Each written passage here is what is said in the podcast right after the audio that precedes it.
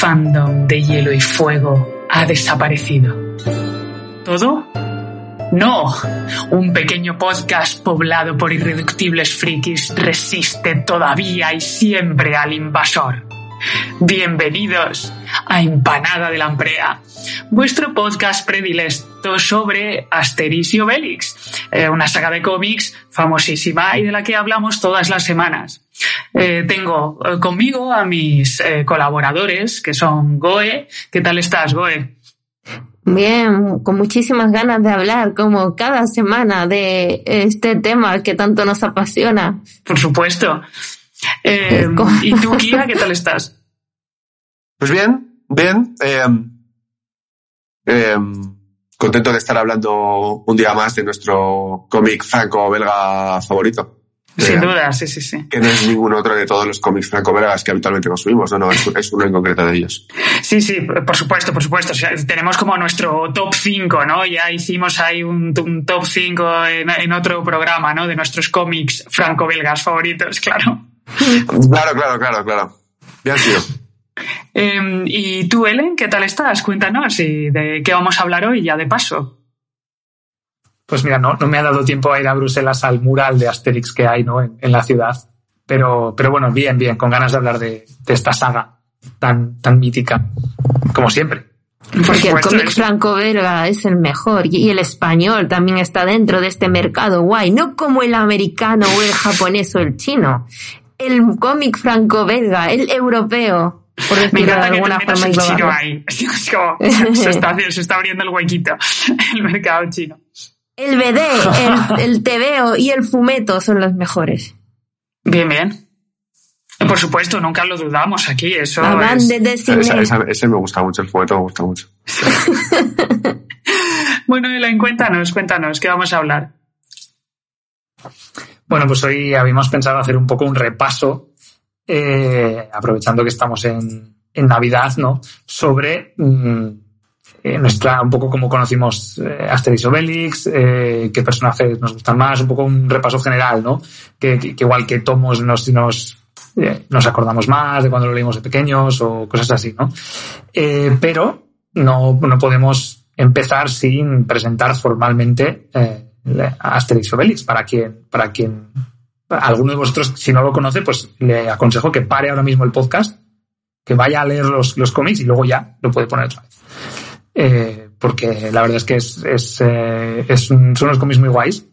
Y nada, eh, Goe nos ha preparado una pequeña presentación de, de la saga. Esto, como soy autora de cómic, eh, un gran poder lleva, conlleva una gran, con una gran responsabilidad. Y sé que hay algún autor de cómic que nos escucha Hola Make. Entonces, por favor, espero tratar este tema con respeto. A ver, Asterix y Obelix, aunque todo el mundo habla mucho de Uderzo, eh, lo crearon dos personas como casi, en casi todos los cómics.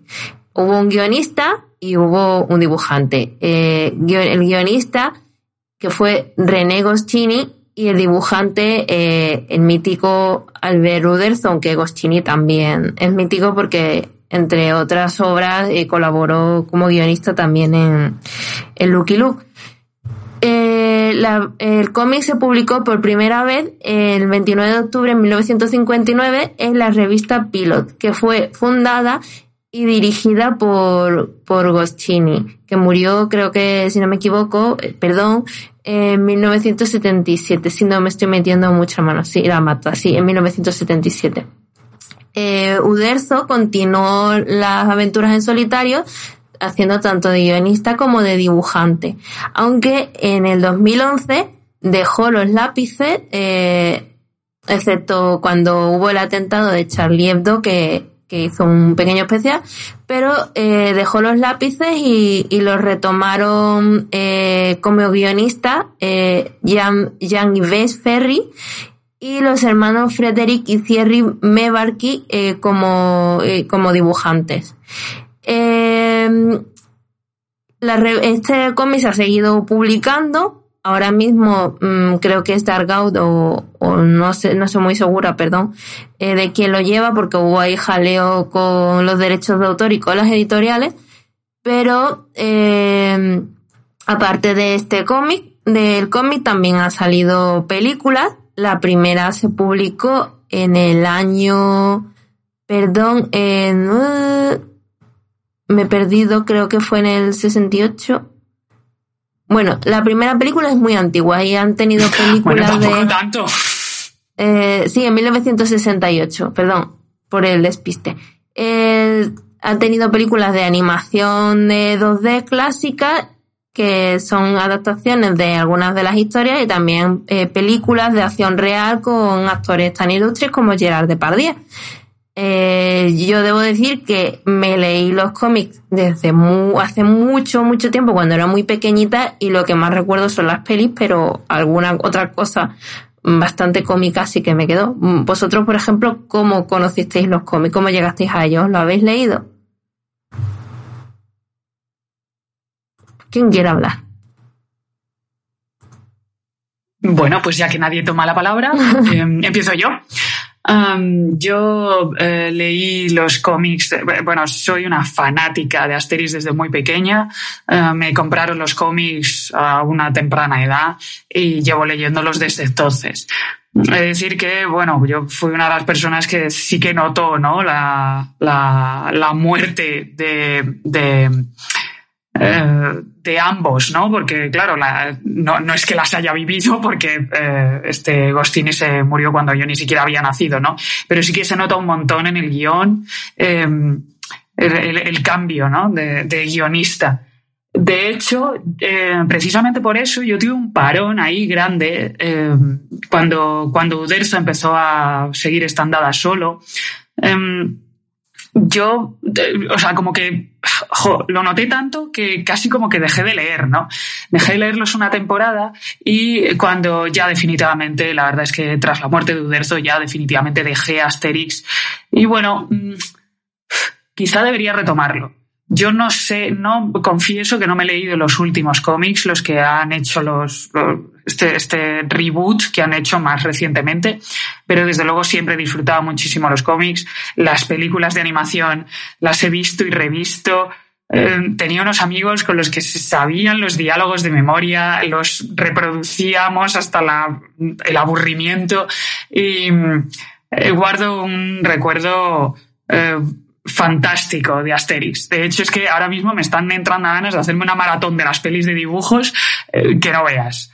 Luego las películas de actores reales, por supuesto, sobre todo las últimas, la, la de Cleopatra, la última, bueno, bastante graciosa.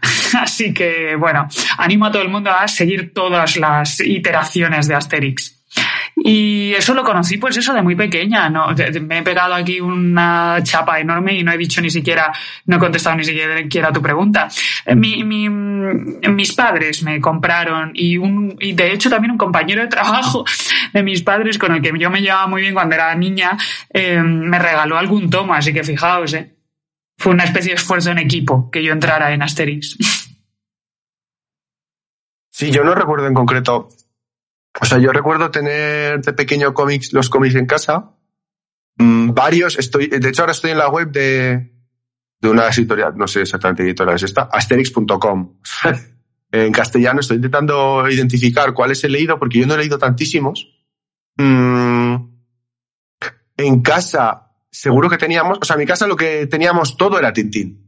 Eh, eh, yo creo que, o sea, tenía 800 de los cómics y muchas de las cintas de vídeo de, de las pelis de Tintín. Y en ese pack un poco, pues, había varios de Asterix y también alguna eh, Asterix eh, de Egipto, yo creo, casi seguro, la, la cinta de VHS, igual alguno más. Y, y luego, eh, o sea, yo el que recuerdo seguro tener en casa, bueno, Asterix el Galo, o sea, el primero, y el que seguro, seguro más he releído es Asterix en Bretaña. No sé por qué. O sea, ese yo creo que lo tenía en casa y lo tenía eh, ya destrozado de leerlo tantas veces. Yo solía merendar, eh, me ponía un plato de cereales y, leía eh, mientras, mientras me comía los cereales. y supongo que como a tanta gente, pues el hábito de lectura lo cogí con los cómics, ¿no? esto ya es un poco irse de madre, ¿no? Pero bueno, eh, eh, Mortadelo y Filemón, eh, Tintín, Asterix, pues eh, eh, Y a partir de ahí, pues ya, pues igual libros, ¿no? Más adelante. Entonces, em, yo, lo que sí que yo relaciono mucho con Asterix eh, de mi infancia era en la piscina, eh, había una ludoteca, o lo que llamaban ludoteca, que era pues, eh, como había unos, ahora estoy en retrospectiva, probablemente unos adolescentes infrapagados, que cuidaban como un, un local donde había pues juegos de mesa, pelotas, cosas así, ¿no? Y tenían como una pequeña librería, una biblioteca, mejor dicho, ¿no? y tenían cómics, y yo me acuerdo, pues tenían de, pues, de los que he dicho. Y, yo recuerdo de, de sacar ahí eh, bastantes también de Asterix y leerlos pues ahí en el en verano, en, por las tardes en la piscina. Eh, lo cierto es que nunca volví a... O sea, siempre lo he recordado con cariño. No, no, no vi las películas de... Las de personas reales, no, no las vi nunca. Eh, y la verdad es que nunca, nunca volví a, no he vuelto nunca a coger uno. Creo que hubo tal vez en 2008-2009 salió uno que yo decía, pero sigue sacando Asterix. O sea que, mira, la Traviata, estoy viendo aquí. Estoy viendo aquí. La traviata, que puede ser que te interrumpa. 2001, pero la o sea, fíjate. Perdona, la traviata es el último que me compré yo. o sea, ojo. Eh, pues, pues la Traviata yo recuerdo la primera edición del álbum 2001, o sea, fíjate, más pequeño aún. O sea, yo sí que recuerdo de este, de estar en la FNAC de Zaragoza y, y verlo y que, o sea, y que hubiera como mucho, o sea, como que salió un poco a bombo y platillo, ¿no? En plan de, ah, nuevo de Asterix. Y, y ese lo compré y ese, yo también, pues como tú, el último que compré, porque a partir de ahí estoy bastante convencido de que ya no.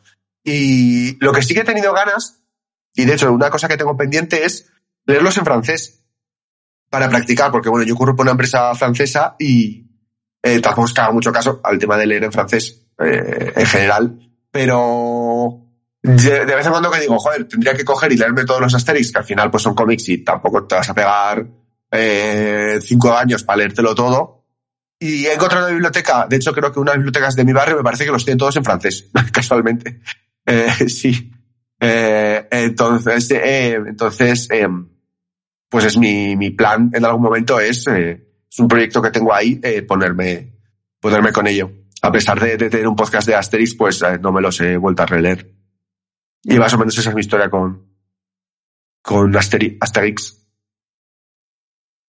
¿Cómo, ¿Cómo te atreves a no haberte los ¿Cómo te releído teniendo un podcast de Asterix? claro. Sí, imagínate, es casi, casi, Eh, casi, casi como tener un podcast de la, la, eh, canción de Hielo y Fuego y no haberse leído los libros. ¿Te imaginas? ¿Te imaginas? Bueno, Yo pero es que esa, ¿Cómo se esa gente, atreve? o sea, esa gente le- la, la- la- la hemos mandado ya al gulag. Hemos venido a Claro, engañar a esa gente. Estoy, estoy de acuerdo, estoy de acuerdo. Merece, o sea, una persona que haga eso, la verdad es que no merece el más mínimo, la más mínima muestra de Sí, respeto. sí, yo estoy totalmente Eh, de acuerdo. En fin. ¿Dónde, dónde fin, hemos llegado? no sé. Es, es como si solo has visto las plays de Asterix y no te has leído los cómics. ¿A dónde Claro, claro, eso? efectivamente, es exactamente igual. Estoy de acuerdo. Bueno, eh, me, mira, me ha llamado la atención cuando he dicho que ya lo de leérselos en francés para practicar y tal, porque mis padres, que eran unas personas muy optimistas, eh, me compraron, o sea, me compraron varios de los cómics en castellano, obviamente, ¿no? Tenía, yo me acuerdo sobre todo de tener Asterix y Obelix y Mortadelo y Filemón. Eh, pero con, no sé cuántos años tenía yo, pues siete, ocho años, no tenía más. Eh, me compraron algunos de los cómics de Asterix, creo que venían en algún tipo de promoción del periódico o algo así, no, no lo sé muy bien por qué se les metió en la cabeza eso. Me compraron algunos cómics de Asterix y de Tintín en inglés y en francés, como para que practicase, yo, que practicase si no sé ninguno de esos dos idiomas. Soy un niño de ocho años, pero bueno, no pasa nada. Eh, la intención es lo que cuenta. Entonces me ha hecho gracia porque realmente están en casa, eh, o sea, en casa de mis padres, tan- tanto en castellano como en como en, como en inglés y en francés, algunos tomos. Eh, y de hecho era una putada porque había algunos que los tenía solo en inglés y en francés. Entonces luego tenía que ir yo a comprarlo en español en plan de no, no voy a aprender este idioma para leerme un cómic, ¿sabes? Eh, o sea, a ver, decir, tampoco. Bueno, ahora me da curiosidad porque la verdad es que nunca los he intentado leer enteros. eh, soy un vago como, como Kia. Eh, no he intentado leerlos en francés o en inglés, en- ahora en Navidades, cuando que estoy en casa, pues voy a ver si cojo alguno y evalúo un poco el nivel de la complejidad del lenguaje. Porque una cosa que, que me llama la atención es que mm, de pequeño, muchas de las bromas que había en Asterix y Obelix, no las, es un poco como los Simpsons, ¿no? Que te hace gracia cuando eres pequeño y si lo relees de mayor, te hace gracia por motivos distintos, porque reconoces todas estas bromas que hacían con estereotipos de países y algunas referencias culturales que hacen y cosas así, ¿no? Eh, entonces, ah, bueno, mm, igual, igual, mira, este es un buen momento para, para que lo compruebe, compruebe mis habilidades lectoras en, inglés y en francés. Mira, yo, te animo a ello, pero yo la verdad es que en inglés no lo leería. Yo he intentado leer alguno en un inglés, en en, un inglés no, alguno lo he intentado leer en inglés y es como que me chirría muchísimo. No me pega que, ¿sabes? Creo que los chistes están menos, o sea, los nombres están menos currados, todo como me suena ortopédico. Creo que, claro, estamos acostumbrados a verlo todo en inglés, pero en este caso concreto, del francés al español, traduce todo muchísimo mejor y más fácil los chistes, y al inglés queda eh, regu. Cojito. Y, y eso. Pues mira, ahora, ahora me das, me das curiosidad porque ya digo que no, pues no los he leído, o sea, los tengo en inglés algunos, pero no los he leído. Sí, sí. Entonces igual, igual cojo alguno y, co- Sí, y sí, comparo, compara, ¿no? compara. Como, uy. Yo, vamos, que me he leído uno en inglés, ¿eh? no te creas tú aquí que yo los tengo todos en español, bueno, todos hasta la traviata en español y ya está, no, no tengo, no tengo ediciones bilingües ni nada por el estilo. Y hablando de, de las, de las pelis, eh, yo me acuerdo de, bueno, ya decía que leía mucho Asterix en Bretaña. Eh, yo, vi muchi- yo, yo vi muchísimas veces la peli de Asterix en Bretaña, no sé por qué. Eh, esa y la de las 12 pruebas eh, y la de Asterix y Cleopatra eran las tres pelis de Asterix que, que veía, veía es que las muchísimo. 12 pruebas es maravilloso, de ese no hay cómic, de hecho, hay dos pelis, eh, si no me equivoco. Sí, sí, hicieron. Sí, pero creo que a sí, ¿no? luego. Si no me equivoco, A hay dos sí, pelis es. de las que no hay cómic, que son Ast- Asterix y las 12 pruebas que has dicho tú y Asterix en América. Posteriormente sacaron el cómic de esas dos, pero era como una especie de revisión de la película y a mí me parece que no le llevaba la suela del zapato a ninguno de los cómics normales, ¿no? Asterix en América, yo recuerdo que la vi en el cine. Em, y me pareció espectacular, porque comienza con una especie de, yo no sé si estaba hecho eso en 3D o no sé qué, comienza con una persecución en el mar que me pareció, buah, todavía la guardo en la memoria, la música, el todo, lo más épico que he visto en muchísimo tiempo, lo tengo grabado en el cerebro, porque es Obelix eh, con una con una chalupa, no un bote chiquitísimo, em, que- nadando y empujando el bote persiguiendo a una nave gigantesca romana, ¿no? Con un montón de remeros. Y es que es, bueno, me parecía apoteósico. Y la recuerdo con mucho cariño. Buah, el cine, ¿qué, ¿en qué año sería eso? Buf, Eh, ostras, pues estoy aquí mirando. En el un poco. 94 porque la acabo de encontrar. en el YouTube. 94. Vale. Ah. Pues igual no quería saberlo, en realidad. Yo, Sí, sí. yo al contrario que, que Ori, eh, los leí de pequeña, pero porque un primo mío tenía una colección de, de Asterix y Obelix. De hecho, la de las 12 pruebas ya estaba impres- impresa, entonces supongo que es posterior al 94. Eh, y, y y cuando me iba a su casa me los leía. Antes de eso, eh, me pasaban, otros primos me pasaban, de hecho me regalaron una compilación. Eh, te veo de estos de que te venían en el, te- en el periódico de Muerta de Luis Filemón, Rompetecho, eh, no sé si era Capitán Trueno, un montón de estos y, y tenía esa afición. Y, y me llamaba mucho la atención mm, un poco el cambio de, de tono de, de lo que era Asterix y Obelix a, a lo que era el cómic español. Eh, al final, un poco el color es un poco parecido, un tono saturado, la, la narrativa también es parecida, una narrativa muy europea, con cuadrículas. mm, También en esa época el cómic americano tampoco, también ha sido un poco más clásico, pero, pero Asterix y Obelix un poco el, el tópico de, del cómic europeo con muchos fondos, muy detallados, eh, muy, mucho más cartoonizado que, que el americano, con un tipo de, de, de temática distinta. Y aunque la verdad es que creo que esos estaban dibujados por Uderzo, no he visto los cómics que han dibujado eh, los otros, los dos hermanos después, pero sí que me ha llamado la atención mirando ahora un poco de páginas porque siempre te dicen el cómic europeo es un cómic muy detallista en todas las viñetas, tienes que dibujar los fondos, pero aquí Uderzo eh, se, se hizo lo que se supone que, hacen solo los cómics americanos, que es meter un fondo de color y, pasarse e, el fondo y la escena y el lugar por, un poco por el forro de los cojones y, eso me, me, gusta porque siempre dicen, no, mm, las reglas están un poco para romperlas y, y sí que es verdad que ya está un poco desde el punto de vista dibujante, sí que me he dado cuenta que, que hay el cómic francés va rompiendo un poco sin moldes y hay artistas que voy siguiendo como Adrián Fernández que, que rompe un poco esta narrativa y hace viñetas flotantes, viñetas en medio que, que se supone que no se deberían hacer pero que se hace. Entonces creo que Uderzo eh, a ver, desde mi ignorancia, porque ya digo, por ejemplo, sí que sé que los cómics de Tintín también los tenía mis primos y los he leído, pero de los cómics de Tintín me, me vi más las pelis que regalaban en el correo de Sevilla.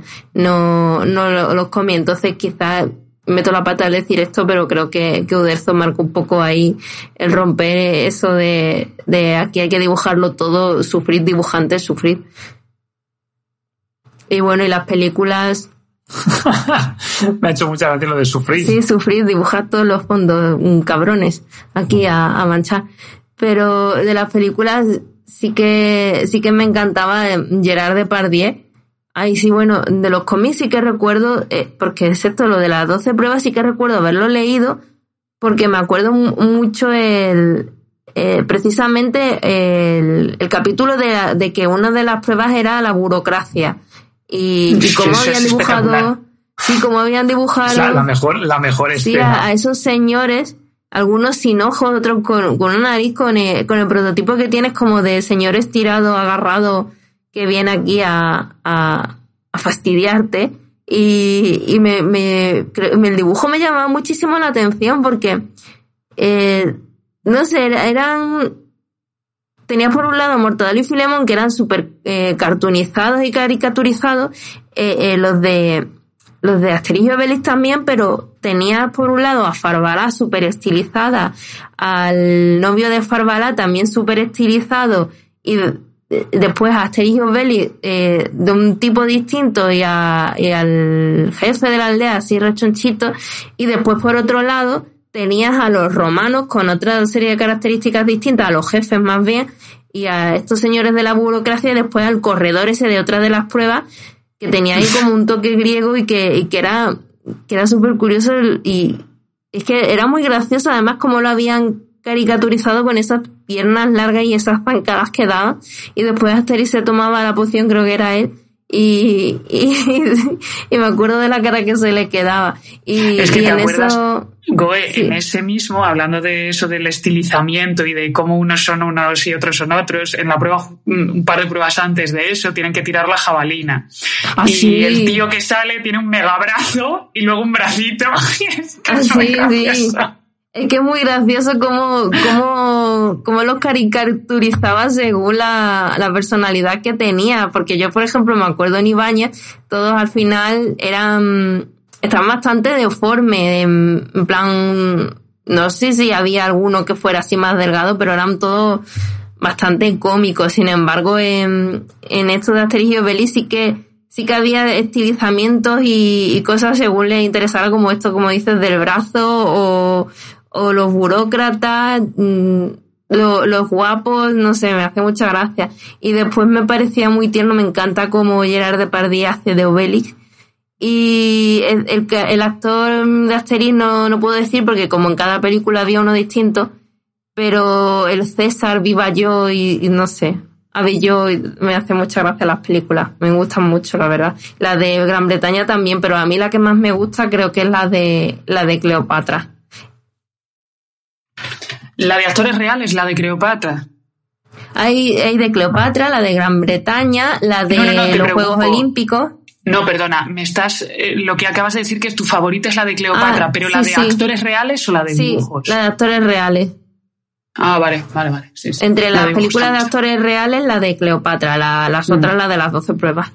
Sí, no, desde luego yo creo que estamos todos de acuerdo en que las 12 pruebas es una cosa eh, maravillosa.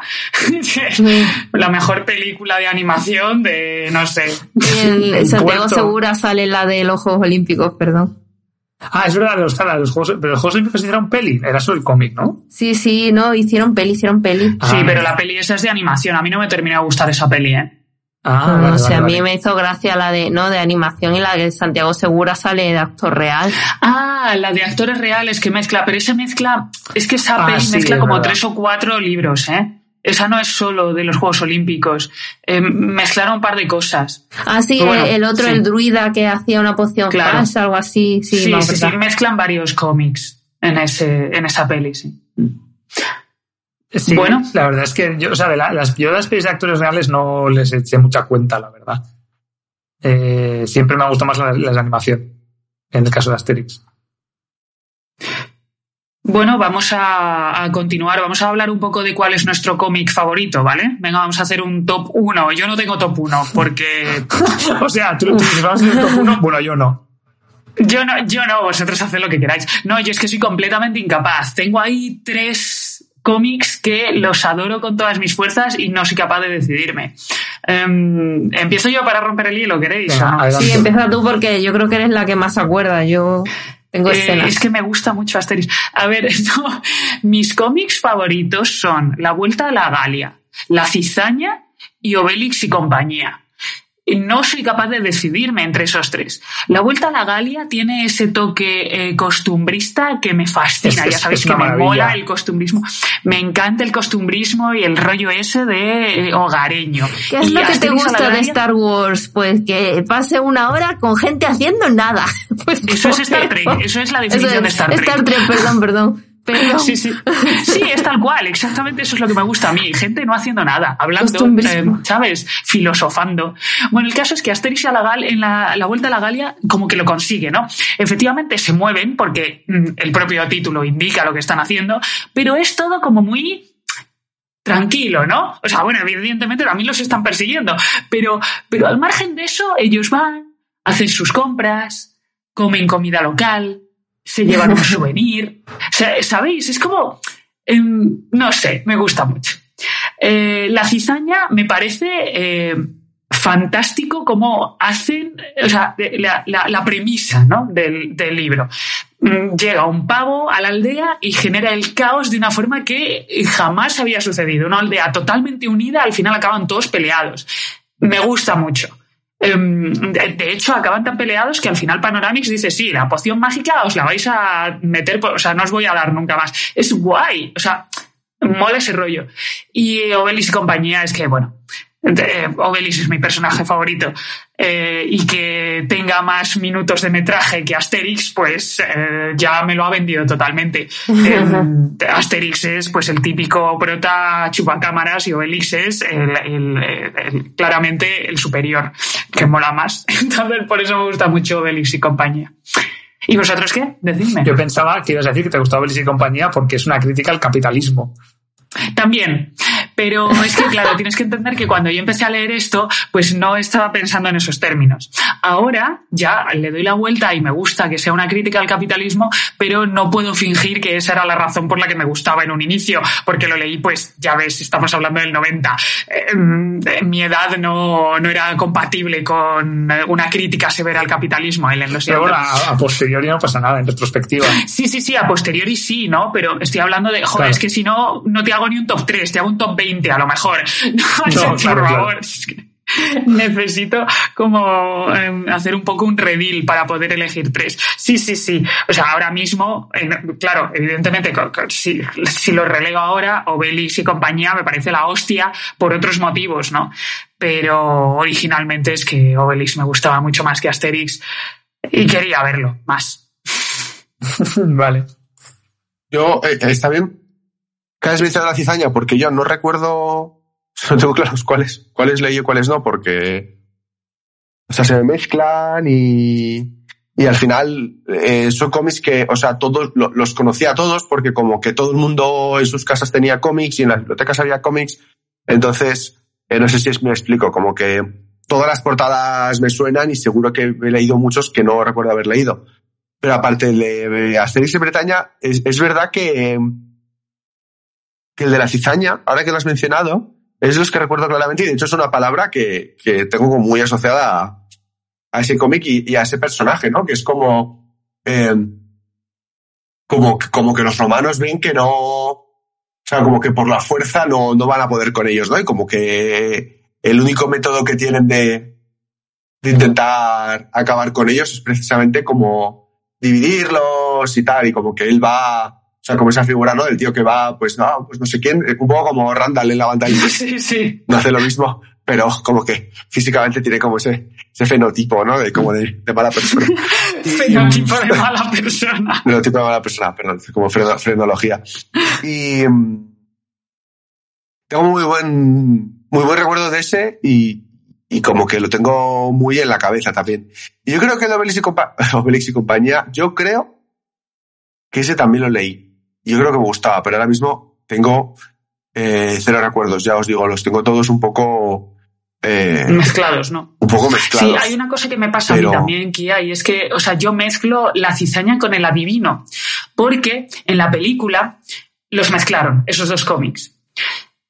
Ah, Entonces, ya. como que Ya, ya, eh, ya. tal, o sea, sé que me gustaba más la cizaña, pero el adivino también me gusta mucho, porque es un poco eh, el mismo concepto, ¿no? Llega alguien a joderla. o sea, en la cizaña llega Claro. uno y que los pone a pelear a todos, y el adivino llega diciendo que ve el futuro y todos se lo creen, y entonces se genera ahí una, un ambiente de tensión. Eh, más, más paranoia que tensión y está bastante bien, ¿no? Y por- ahora que has O dicho sea, que llega Sa- Sa- Sandro, Sandro Rey llega, llega a la, sí, a la tal cual. Mi la nariz va a llegar. Yo mm, es que no me acuerdo de, de ningún cómic en concreto porque lo tengo como todo mezclado. Recuerdo momentos. Eh, sí que recuerdo que tuve un crash con Asterix porque me encantaba, era súper inteligente. Obelix me, pon- eh, me parecía súper tierno, pero había veces que me ponía nerviosa. Como osas. Sí, sí, me- a veces que me ponía nerviosa y a veces me daba pena Asterix, que era como, vamos a calmarnos y vamos a pensar, como por ejemplo lo del, creo que era lo del adivino, que, que era el único que no le creía y los demás ahí lamiéndole el culo al adivino. Y Sí, él, pero es que Asterix. Asterix siempre es el que nunca se cree nada y el más listo que nadie. Me parece mal. o sea, Ya, es un a- very ahora de mayor sí que pienso, hostia, qué, qué pesado, ¿no? Mm, Relaja la raja. Ya, es- podríamos hablar que Asterix es un Gary Stu. ¿Un qué? Totalmente, si es que lo acabo de decir. Eh, eh, Asterix es el Gary Stu de ese universo. Es que es el típico prota, me cae mal. Ah, y el, el- la patrulla de la banda del patio. Es que no me gustaba esa serie, yo lo siento. la No, no, odiaba. no, lo ¿No te decíamos gusta por la banda del patio? Me voy de este podcast. No te gusta la banda del patio No. porque no te gusta la banda del O sea, perdón, a ver un momento. O sea, a mí la, sí me la gustaba. odiaba, me parecía una serie mm, súper pesada. O sea, te estás aquí, estás aquí, te estás aquí descubriendo como, como, como una persona horrible, mí- es que me parecían que los niños de esa serie eran todos horribles. ¿Qué va? Si eran majos. Pero- o sea, Sí, El, chivato, el chivato no era majo, pero el resto eran, no sé. No los aguantaba, eran unos Claro, pesados. pero sí, o sea, estaban, Mira que vi la serie. estaban ¿no? el TJ, que era como el, el, el prota, ¿no? Bueno, El- vamos a hablar de Asterix y Es Obelix. decir, ahí análisis de clase literal. Ya está. Sí, sí, claro. Otro año hablamos de, de.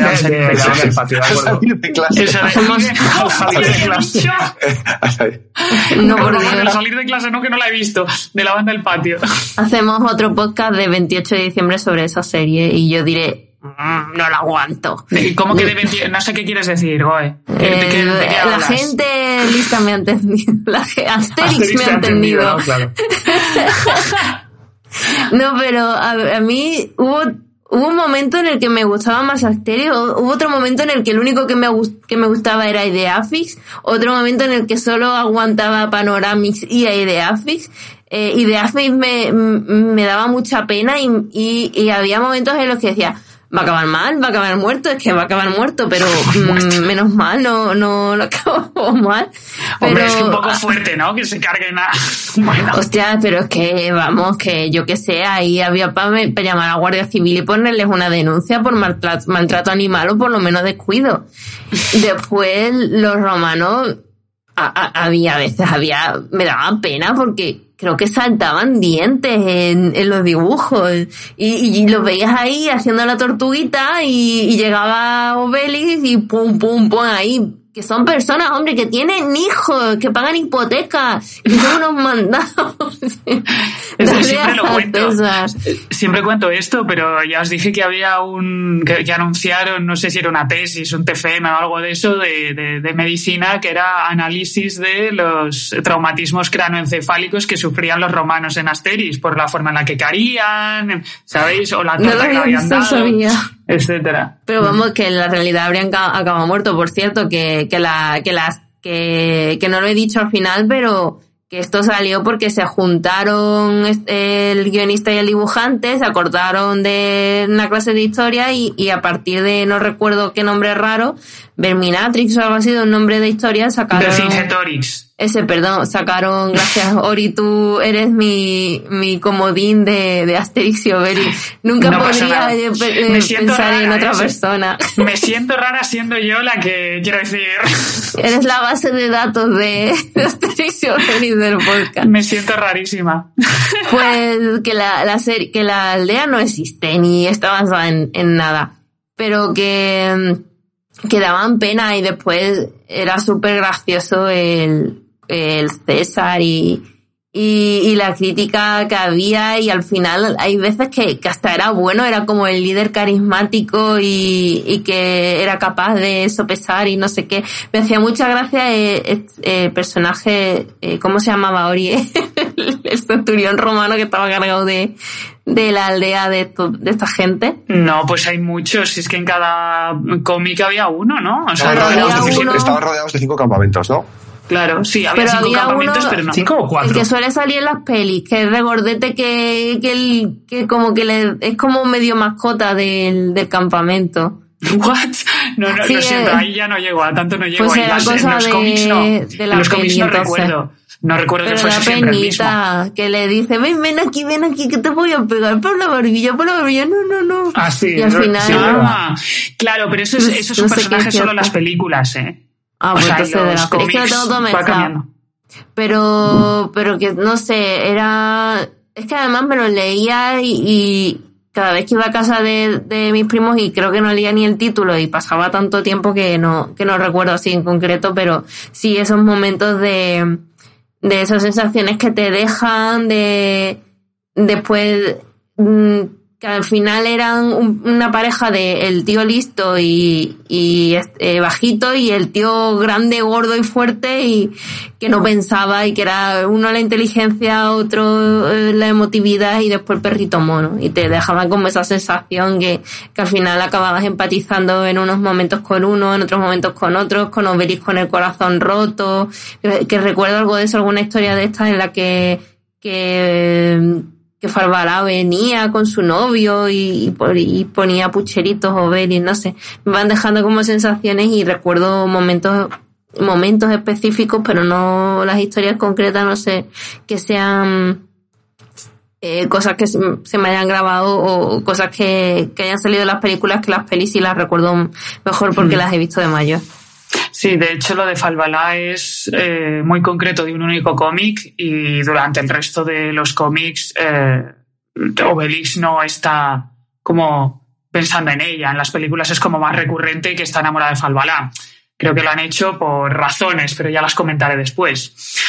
A mí me gusta la de Gran Bretaña que, que se lía con la institutriz. ¿Qué? ¿Qué? ¿No os acordáis con la institutriz de, de, la, de la princesa o lo que sea, de la noble? ¿What? ¿Qué? A ver, espera, ¿No os acordáis de la una institutriz? Bretaña muy diferente. La Sí, peli, yo la peli. ¿eh? ¿Pero de qué no, digo, hablando? estoy hablando de la peli. Ah, espera, tú estás hablando de una peli, de, de la peli, estás hablando del cómic.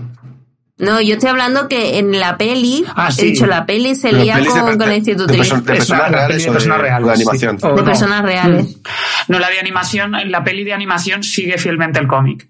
No, No, en la vale. peli de Gran Bretaña, Es- es- Asterix encuentra, Obelix encuentra el amor. Es- Asterix, es- es- que Asterix y Bretaña, ¿hay de personajes reales? Es, es Asterix Sí. Obelix al servicio Pues de su no sé. majestad en, en castellano. Y es una peli, Ah. es una peli de Ah. 2012, según Wikipedia. Sí, yo esa no la he eh, visto. no, Yo tampoco. Pues es muy graciosa. Vale, es que es muy es que- graciosa y hay muchos guiños a, a, a bandas de, de rock y cosas así. Ah, y vale. Bueno, de hecho, es en Asteris, en el cómic, en Asteris en Gran Bretaña, eh, en, en Bretaña, donde, donde sale Sean Connery. Eh, creo que no. Porque es que no hay, un, hay un cómic en el que sale Sean Connery y es que está, está clavado, dibujado, me fascina. Sí, porque que ese. será James Bond, ¿no? Sí, Sí, Creo claro, que no llega a sí, salir James Bond. en la peli. Sí. Creo No. que no. En la no, peli no, no, no, hablo del cómic solo. Sí. Ah. O sea, yo, en- yo, yo me acuerdo mm, de Asterix en Bretaña, tengo grabada, bueno, eh, la escena de cuando entran en la casa de unos vecinos de Londres sin querer. O sea, entran en el número equivocado porque se ha caído de la puerta eh, uno de los palitos y entran en la casa de al lado de la que tienen que entrar. Ah, sí. Y está como, la, como la- una caricatura ¿no? de, de, una, de un matrimonio británico, ¿no? Que están haciendo el té, la mujer está con unas galletas, el hombre está como leyendo el periódico en una butaca. Y es como muy cómico porque los otros entran ahí en plan, y los otros se quedan como en plan de, ¿qué, qué hace esta gente aquí? O sea, pero todo como, como sin exaltarse, ¿no? Todo como muy, le- como el, rollo de la flema Eh, disculpadme, perdonad, es que he cometido un error. No es en Asterix en Bretaña, sale, eh, Sean Connery sale en eh, La Odisea de Asterix y se llama 006. Sí, me acuerdo de eso, me acuerdo de eso, es cierto. Es cierto. Sí, no sé por qué tengo, de todos modos, tengo más recuerdo yo en general, porque me hablabais de los cómics favoritos, ¿no? Eh, tengo más recuerdo de los, de los que estaba todavía Goscinny como guionista que de los posteriores, porque la Odisea es posterior, es, ya cuando, cuando ya había muerto. Eh, como La Rosa de la Espada y, y Asterix en la India, me parece. Sí, o sea, La Rosa, yo los que leí, eh, los que creo que, creo que el primero que empieza sin, o sea, La Odisea Asterix es que no. Seguro que es posterior. Bueno, no me acuerdo. O sea, quiero recordar que el primero que es sin, eh, sin Goscinny es La Gran Zanja, Sí, ¿no? estoy, viendo, me estoy estoy confundiendo mucho. comprobando en Wikipedia y correctamente es la gran zanja, sí. Ah, toma ya, si es que, o sea, me siento muy rara en este Hola, momento. soy dibujante de cómic, pero soy la que menos sabe aquí del cómic. ¡Ah! Pero tú, tú eres, la, tú eres la, de las, Perdona. la de las pelis, güey. Claro. Ya, pero es que yo soy dibujante de cómic. Bueno, pero... Bueno, cómics. Y Ellen. Debería. A ver, menci- a ver, si tanto te gustan los cómics, menciona todos los cómics. Claro, habla, habla de todos los cómics del mundo. Hay dibujantes de cómics que parece que se lo saben todo. Yo no. Pero Bueno. bueno, yo que sé, cada uno, Perdonadme, compañeros, soy una ilegítima. cada uno tiene sus movidas. Sí, anda ya, anda ya. Bueno, ¿y tú entonces qué cómic es tu favorito? ¿Te quedas con Asterix en Bretaña? Mm, a ver, eh, hablamos de. Asterix en Bretaña. ¿Eh, ¿Cómo? Bretaña. En Bretaña. Es que me sale mal todas las veces. Claro. No soy capaz de decirlo bien. Bretaña. Hay que decir Bretaña. Hacer una ñ y una R juntas es jodido, ¿eh? Ña- Bretaña. Bretaña, bueno. Bretaña. Eh, Bretaña. Me, me, me gusta mucho cuando has mencionado la vuelta a la Galia, porque a mí también me encanta, me encantaba por lo mismo, por, porque ya me acuerdo de Mm. pequeño de leer ese cómic muchísimas veces. Eh, Sí. Porque tenía esa cosa, además, eh, como que aprendía, a ver, eh, eh, llega un momento en el que te das cuenta de que algunas cosas son referencias a- a- actuales, ¿no? O sea, o preguntas a tus padres, o, eh, y era como, y es como que aprendes cosas, ¿no? Ah, esto está- están aquí dando vueltas por Francia, no sé qué, porque van a Marsella y no sé qué, o sea, van como a diferentes sitios, me cago, yo pues era un crío y me, me parecía muy guay el concepto de, de ese cómic. Además era todo como muy buen rollo, o sea, sí, tienen la presión de que tienen, Sí, tienen que llegar es. antes que no sé quién, pero bueno, que tampoco, no sé, no sé, no es como en la, no es como la Divino o la Cizaña que están ahí todos peleados y todo como mal y tal, sino que, que bueno. Eh, me gustaba mucho ese de la Vuelta a la Galia, eh, también Asterix Legionario, me gustaba mucho. Eh, Sí, eso está, estuvo bien, es- está bien. Eso, es súper es súper divertido, además tie- tienes todo este trasfondo, ¿no? De la de las guerras estas entre César y Pompeyo, creo que es, ¿no? Porque eh, porque van, a- van apareciendo batallas. Eh, ellos aparecen en eventos históricos, eh, digamos, no sé, o sea, reales, ¿no? Le dan un trasfondo. Más o menos reales, Sí, ¿no? O sea, obviamente sí, luego los detalles, pues bueno, yo qué sé. Pero, pero van saliendo. Además, me acuerdo que en las tres donde salía Falbalá y él, él tenía un novio guaperas, que eran, para mí eran como la Barbie y el Ken. Porque, Sí. Sí, eso es en la Gran Zanja, ¿no? Eh, pero no, El sa- de- no salen también en, en el legionario porque me- me- a mí me quiere sonar que, que en la trama de este legionario resulta Ah, que al, sí. al novio de Falbalá le alistan en la legión y ellos se alistan para salvarle de la legión, o sea, para que para Sí, rescatarle. sí, ¿no? sí, sí, sí, ahora que lo dices Eh, puede ser. eso Sí, es. sí. Que además el- ¿Cómo se llamaba? El, es que yo, para mí siempre eran la Barbie y el Ken de Asterix. no hay Tragicomics. Sí, se pero no me acuerdo, no me acuerdo cómo se llama el se novio de llamaba. Tragicomics, creo, no me acuerdo. ¡Ay, Tragicomics! sí. Claro, eso era. Eso. Claro. Sí, sí, sí. Sí. Nombremos al, al bardo ese que había ahí que acababa siempre colgado. Asura, Asuracenturix. As, Eh, a- Asuranceturix. Asurance. Que era peor el nombre de sus canciones. Pronunciar ese nombre Ah, o yo siempre, yo, yo, escucharle yo- cantar. yo de crío lo decía mal. En vez de decir Asuranceturix, decía Asuracenturix porque me sonaba mucho más fácil de decir. No sé. A Accenture, a, la- a la cosa esa que es una empresa, no, no me. Sí, a la, consul- la Accenture. consultora esta chunga. Eh, Sí. Bueno, el, el caso es eso, que me quedo con. A ver, no sé, pues hemos dicho top 1, estamos todos aquí con 3, pero bueno. Eh, la vuelta. O, o 15. o 15, la vuelta a la Galia, de los que tengo más recuerdos, eh, Asterix Legionario y Asterix en Bretaña también te tengo recuerdo por la peli realmente, o sea, no tanto como el cómic, ¿no? Pero además me hace- la- es que la escena inicial me hacía mucha gracia cuando los, los bretones se van a tomar, en plan, es fin de semana. Y se van, en plan, ya, pues ya peleamos el lunes, ¿sabes? Y se van ahí, se van ahí a jugar a, a sus mierdas. Y eso me parecía como una fantasía de concepto, en plan de, ah, bueno, pues ya seguimos otro día, en plan, ya se ha acabado esto. Y no sé, me, me hacía muchísima gracia de pequeño, o sea, todo, en general, de toda Asterix en Bretaña. Sí, sí. Así que nada. eh, Bueno, vamos a hablar ahora de otra cosilla, ya que hemos hecho nuestro top 15 de top cómics 20.000, sí, favoritos. top, top todos. Ya, ya, yo hay una cosa que quería comentar, a ver, es un poco tonto, o un poco, o sea, tampoco soy experto, muchísimo menos en historia, pero hay un tema ahí en Francia que yo tampoco he estudiado en, en profundidad, pero que yo no había caído en cuenta hasta que me lo dijo un amigo en la, en la uni, que es el tema de los franceses siempre son los galos, ¿no? Como Sí. en Asterix y Obelix son los galos, pero en el equipo de fútbol también son como los galos, la selección gala.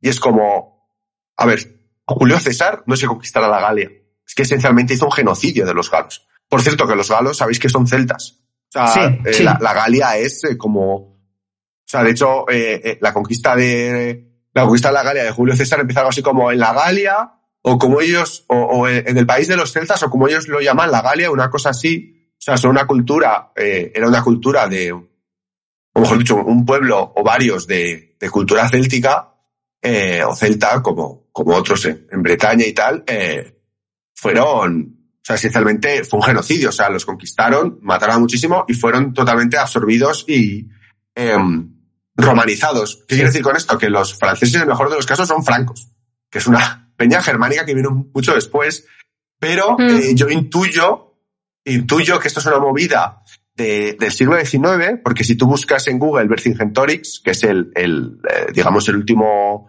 eh, el, ti- el último jefe galo que, que se rindió a Julio César, va a salir un cuadro muy famoso, que debe ser, tiene toda la pinta de ser un cuadro romántico del siglo XIX, donde sale Vercingetorix eh, como eh, Cuando, se, tirando, sus cuando se rinde.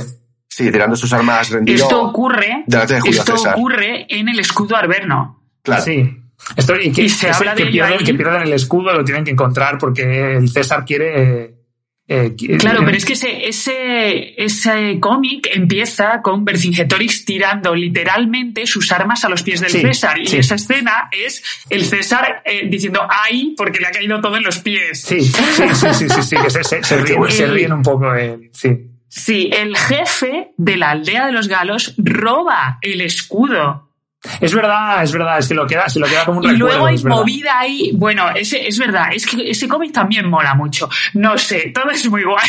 Jo, Perdón, sí, Me sí, no, de mi- mi- el punto al que quería llegar simplemente es que este cómic, o sea, que al final yo entiendo, insisto, sin conocer tampoco mucho historia de Francia y tal, que así como, o sea, en, en toda Europa hay como un renacimiento del romanticismo, ¿no? De, de, um, de la cultura nacional y de hecho es donde se forjan muchas cosas de la cultura nacional, como aquí el tema de los visigodos, en el que no merece la pena entrar, pero bueno, el tema de la reconquista y tal, y que en Francia pues parece que es más a través de, del, o, es mucho a través del tema galo, eh, así como en, otros sitios fue el tema vikingo y tal, ¿no? ¿Qué quiere decir con esto? Que, que yo intuyo que leemos entrevistas de esta peña y tal, que no es casual que eligieran los galos. O sea, que no es una cosa porque sea una cosa particularmente propia de la historia francesa, que si fueras a, a- a- escoger una cosa más francesa, igual coges, o sea, como, no sé cómo decirlo, como que estas cosas nunca... Igual coges a Carlomagno o no algo es un criterio estrictamente histórico, porque no está, si- siempre son criterios más complejos, ¿no? De lo, de, de, de, de, de- de cómo se ha ido formando, ¿no? La, la identidad eh, francesa a lo largo de los siglos y, y en el siglo XIX en particular. Y, o sea, como que esto eh, es un poco así, pero en nuestros tiempos, ¿no? O sea, como que ahora, pues eso, el, la visión esta de, de los galos que resisten frente al Imperio Romano y tal, es como, eh, pues yo que sé, igual los francos siendo los que invaden el Imperio Romano igual no quedaba tan bonito. O yo que sé, o, o Magno dividiendo el imperio en tres, o sea, cosas como muy bizarras, ¿no? Eh, sin más, o sea, como que es un tema, y bueno, que eso, como que en el cómic, eh, o sea, como que queda bonito el rollo de que resisten y tal, pero que la realidad fue bastante, o sea, a ver, no sé, con esta perspectiva, o sea, con la perspectiva histórica supongo que todo es trágico porque todo siempre son conquistas y tal, ¿no? Pero que la de la Galia en concreto, eh, fue jodida, fue jodida. Sea, esa peña Quizás querían hacer un poco de justicia por, porque al final los exterminaron. Sí, supongo. sí, sí, mira ahí, justo él nos pasa por la eterna. El... porque al final en, en, perdón, en todos los cómics lo que hacen los galos es humillar a, a los romanos. Claro. Entonces, es, que es un poco lo que, lo que, hicieron los romanos, porque, porque, o sea, una cosa que ocurre, bueno, estaba leyendo, aunque me sonaba que, me sonaba haberlo leído en, otra ocasión, no me acuerdo dónde, pero los romanos cuando conquistaban ya definitivamente a algún pueblo, muchas veces llevaban a los líderes a Roma y los, los exhibían como de he traído aquí al jefe de, de estos pringados a los que he conquistado, ¿no? Como una, como una yo creo que si, habéis visto la, serie Roma, yo solo he visto la primera temporada, que por cierto la recomiendo y en un podcast de Juego de Tronos. Eh, es, ¿Qué, ¿Qué, dices? ¿Este podcast de qué es? digo, perdón, este podcast de Asterix. Eh, Creo que, quiero recordar que la primera escena eh, eh, sale justo eso que menciona Sele, me parece. Eh, creo que es un, ahí cómo se llama, un triunfo, creo que se llama el triunfo, lo que hacían los emperadores, bueno, sí, los como. Una, como una especie emperadores no, los generales los, romanos. Sí, los cónsules, o bueno, sí. Los, sí, cuando volvían, ¿no? si habían tenido una gran victoria, creo que tenían el triunfo que era como una, eh, como una manifestación, ¿no? O sea, una manifestación, no, una, ¿cómo se dice? Un parade, una, un desfile. Un desfile. Y me parece que sale eso, como los, los, los galos como en jaulas, un poco como, como trofeo, ¿no? De, de hecho, es, muy curioso porque estaba mirando aquí la Wikipedia en, directo, ¿no? y, y esta, esta figura de Vercingetorix se, se reivindica eh, durante el enfrentamiento entre Francia y Alemania en el siglo XIX, todas estas guerras que tienen eh, claro, yo es que lo, estaba pensando, pero no, me quería tirar mucho el triple porque pues, pues, se me sale un poco del tal. Pero claro, es que la cuestión es esa, que los francos al final son una tribu germana y eh, franceses y alemanes, primos hermanos, lo que pasa que pues cada uno a un lado del ring con su historia particular. Entonces, o sea, como que es precisamente lo galo lo que, o sea, donde seguro que no hubo celtas fue en Alemania, en esa zona. De hecho, antes cuando estaba leyendo los problemas con las editoriales y eso estaban diciendo que hubo problemas con los alemanes por algo como esto o algo, algo de esto, creo. O sea, de hecho, de hecho el, el, el cómic de Asterix en Germania, ah, bueno, no sé si, no sé si tiene que ver con esto, pero el, el cómic de Asterix en Germania, yo diría que es la representación nacional como un poquito más chunga que hay, ¿no? Porque, porque, bueno, a ver, ese, ¿Por qué ese no lo conozco? Ese... El, es de los primeros, es, creo que es el tercero o el cuarto. Y ah, porque me acuerdo, a ver, tienes Asterix en Bretaña, a ver, se ríen un poco los ingleses, pero es un poco como más suave, ¿no? Quiero decir, es un poco, pues, estereotipos, que si el té, que si hablan al, que si los adjetivos los ponen delante. El rugby. el rugby, lo del fin de semana, no sé qué. O sea, sí, son coñas y tal, es divertido, pero tampoco, tampoco hace mucha sangre, ¿no? Eh, con el de Bélgica también, es, también son muchas coñas y tal, pero no se meten, o sea, se meten un poco en plan de, no sé cómo decirlo, un poco más ligero, ¿no? El de España sí que es verdad que es un poco, entiendo que está escrito en los años 60 y, España, pues España en los 60 era la que era, pero sí que es un poco como algunas coñas un poco como en plan del país de vacaciones y, todo, todo, el mundo gris. Pero yo creo que, o sea, yo creo que es el mismo tipo de coñas que desde otro país lo verían como inofensivo, ¿no? Sí, o sea, del mismo, o sea, quiero decirte, tú, eh, estás diciendo esto de Asterix en Bélgica y Asterix en Bretaña porque no estás hasta el culo de que se rían de ti por la cerveza tibia, ¿no? O sea, o lo que sea. Bueno, sí. Bueno, bueno, igual eso está para hablar, ¿eh? Porque, o sea, en los años 60 España, o sea, creo que hay una diferencia. España estaba claramente en inferioridad respecto a Francia. O sea, de hecho, era famoso, había libritos como de ¿Cómo hablar con tu Mariloli? Sí, con Eran tu, como con, tus libros de guías. española, sí. Sí, sí, o sea, y era con, pues eso, con tu Pepa o con tu chat, tal, que era como de guías de cómo dirigirte, o sea, guías como para más de casa, porque evidentemente es la ama de casa, o sea, son varios niveles de machismo y de cosas, ¿no? Es la ama de casa de clase media francesa la que tiene una sirvienta española, en casa que no habla francés. O portuguesa. Eso es.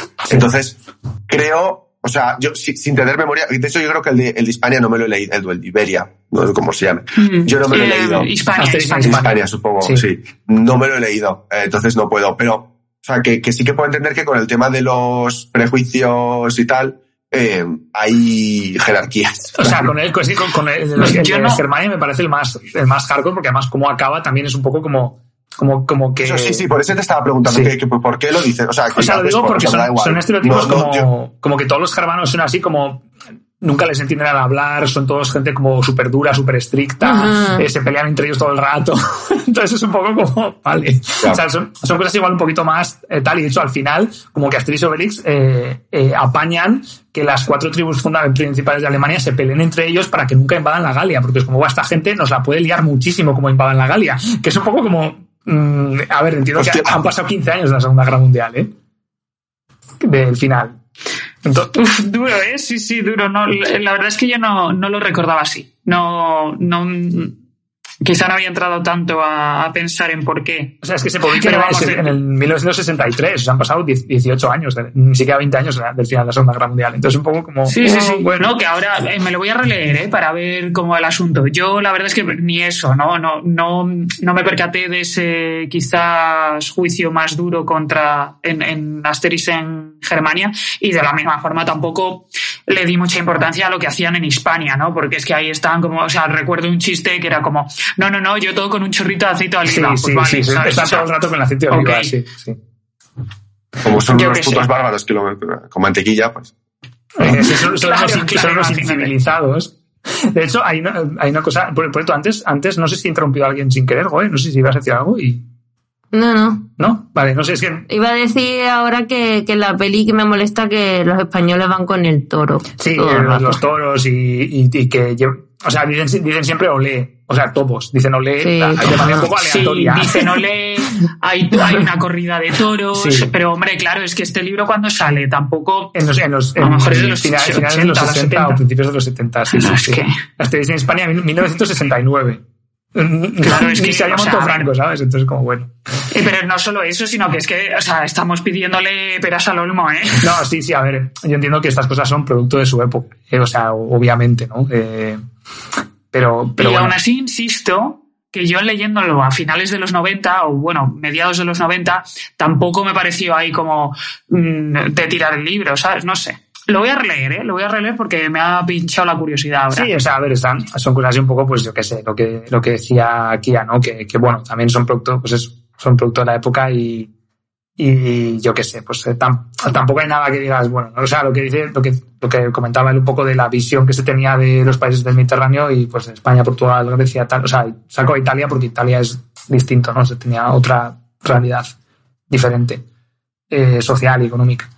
Pero, pero bueno, no sé, está guay. Y otra cosa que me ha gustado de lo que ha dicho Kia con el tema de Vercingetorix es que, que es curioso porque, o sea, cuando tú lees los comentarios de la Guerra de las Galias de Julio César, eh, es como, tristemente, es de las mejores fuentes históricas de documentación de esos pueblos.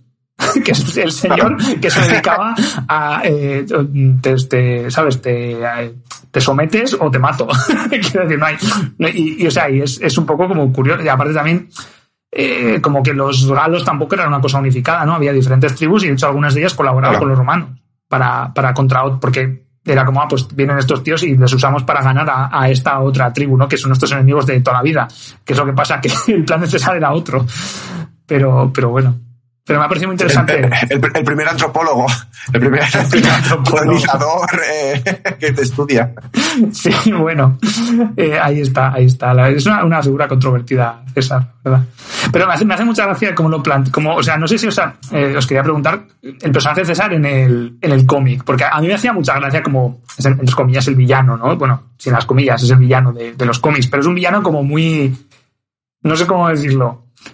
Eh, Chill. Sí, o sea, que, que- sí, o sea, es como un señor ahí arrogante y que está ahí con sus cosas y tal, pero tampoco es malvado. O sea, tampoco lo ponen ahí como, Sí, sí, efectivamente es cierto. El César está haciendo sus cosas, eh, pero ve la- al pueblo este de los irreductibles galos como algo muy lejano porque él está en Roma, ¿sabes? O sea, bueno, pues mando a gente de vez en cuando, me vienen con una idea rocambolesca también de vez en cuando, los mando ahí a que lo intenten y ya está, ¿no?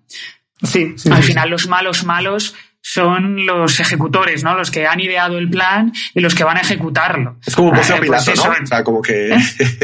¿Cómo? como, como que... Que es un poco como la figura de Poncio Pilato. O sea, como que nadie recuerda estrictamente como al que mató a Jesús como a Poncio Pilato, ¿no? O sea, pero aunque... Sí, sí. O sea, sin más, no tiene nada que... O sea, pero como esta figura... O sea, como que probablemente ahora que lo pienso digo, como que son figuras que en mi infancia igual... eh, como que siempre estaban presentes, pues un colegio religioso y tal, ¿no? Como de el, el, el, el, el romano que es el malo, pero tampoco es tu princi- tu principal foco como de odio, ¿no? Como que, que hay otros Sí, sí, por ahí. eso es. Y no, no sigo con el hilo de, histórico de qué implicaciones ha tenido esto en nuestro, en nuestro país porque te sale, sale irregular. Pero Y al final a César lo tratan con bastante respeto, en realidad. Y hay veces que llegan a acuerdo con él e incluso le salvan cuando lo del hombre de la máscara de hierro, que era el César, que no le cabía la nariz de la, la máscara y cosas así. Mm.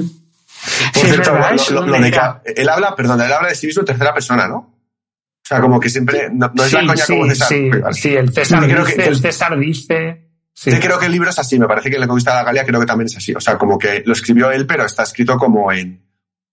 También en tercera persona, que, o sea, como que creo que. Co- Como Linneo, que se creía algo. También. Por cierto, aquí. Linneo, que ¿sabéis quién es Linneo? Sí, el, el científico, sí. Bueno, Es un pavo botánico que inventó el sistema binomial. Lo que se utiliza ahora para los nombres científicos se lo inventó él, ¿no?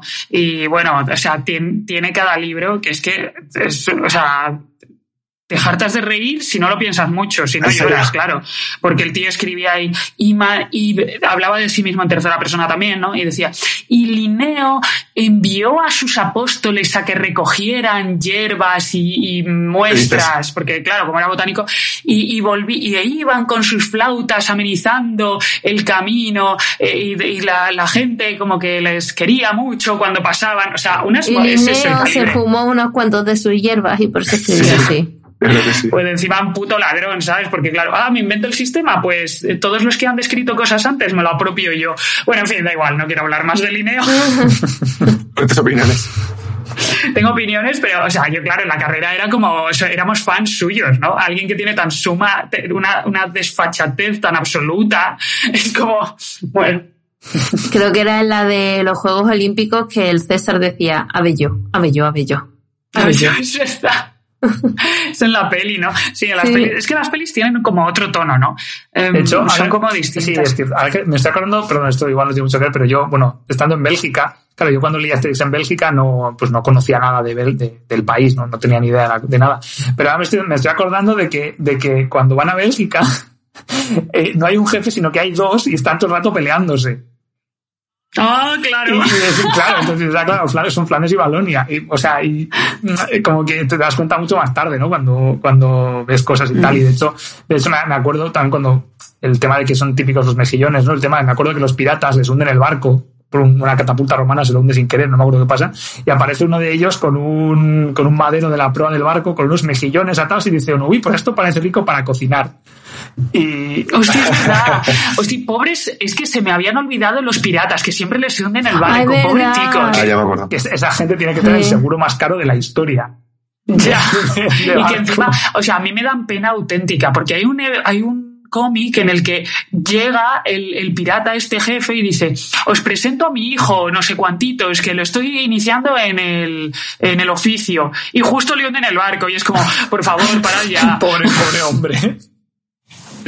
En fin. Bueno, yo creo que podemos dejarlo aquí. Oye, ¿me dejáis hacer un minuto ronda flash? eh, Claro, claro. En, en Asterix, Claro, por favor. claro. ¿También hay chips ahí? Goe, Dime. ronda flash de shipeos. Goe, venga, empieza. Asterix y Obelix. Yo es mi ship de toda la vida. Los quiero. Eh, Me Salmalá. y, y Asterix. ¿Cómo? Panoramix y A ver, Asterix. esto- esto- esto- inteligencia e inteligencia. Sí. Sí, no, no, no, ¿para qué? Digo, no, pero yo soy muy de Asterix y Obelix, ¿eh? yo lo tengo que reconocer. O sea, o sea, se viven juntos, se pelean, hay un momento en el que, pues me voy de, de la casa y me voy a ir a no sé dónde. Es que, bueno, está- están casadísimos. Eh, Son venga, un siguiente, matrimonio, eh, sí. Ronda rápida, shipeo. Eh, voy a, o sea, me- porque no teníamos tiempo de pensarlo, voy a decir eh, César y Cleopatra porque me hace muchísima gracia la dinámica que Ay, tiene. sí. Ya mola su Me redacción, hace, me hace verdad, muchísima gracia. Y, de hecho, en, en las 12 pruebas, eh, César se retira. Retira con Cleopatra a vivir en una villa o no sé qué historia. ¿No? Esto es en... Sí, sí, sí. Bueno, no sé si es en las 12. en- no, es en Asterix y Cleopatra que César dice, bueno, venga, me voy y se van por ahí juntos. Creo que sí, puede ser, puede ser. Y además me hace mucha gracia toda, toda la movida de la nariz, de lo de la esfinge y que hay alguna coña esa que tiene. Sí, sí, sí. Ah, sí. Es verdad. Con la nariz de Cleopatra, esa graciosa nariz. Pero, pero no me neguéis que entre, que entre Asterix y Panoramix hay como una especie de A comprensión. ver, es, un, es, un, es su, es no su pupilo niego. favorito, no es, o sea, no, por no ver Hombre, no, no, es que-. A lo o sea, griego, ¿qué es lo que pasa? Ellen, por favor. O sea, el- el- intelectualmente son los dos únicos que se comprenden. Yo entiendo Es- que ahí puede haber un Eso requisito. es cierto, eso es cierto, son los únicos que se comprenden, el resto están a otra cosa. Eh, venga, y ronda rápida, Kia. Ship. Pues yo eh, he tenido que buscar cómo se llamaba porque no me acordaba cómo se llamaba el herrero, que veo que es, es Automatics. Hostia. Ah, Es y su automático. mujer, es verdad. Ahora mismo no, no tengo un recuerdo explícito, pero si, si me pongo a pensar una, una imagen de, de cuando al final de los capítulos siempre eh, atan a Centurix, ¿no? Eh, como Para que se calle, eh, para que no arriba para cante. que no cante. Sí. Siempre tengo, o sea, tengo como la imagen de Automatics haciéndolo que, porque es como el mazao del, del pueblo. Así que yo creo que ellos dos veo que ahí hay un, un temita de que al final le gusta una Me gusta, canción y pero ¿sabes sí, qué?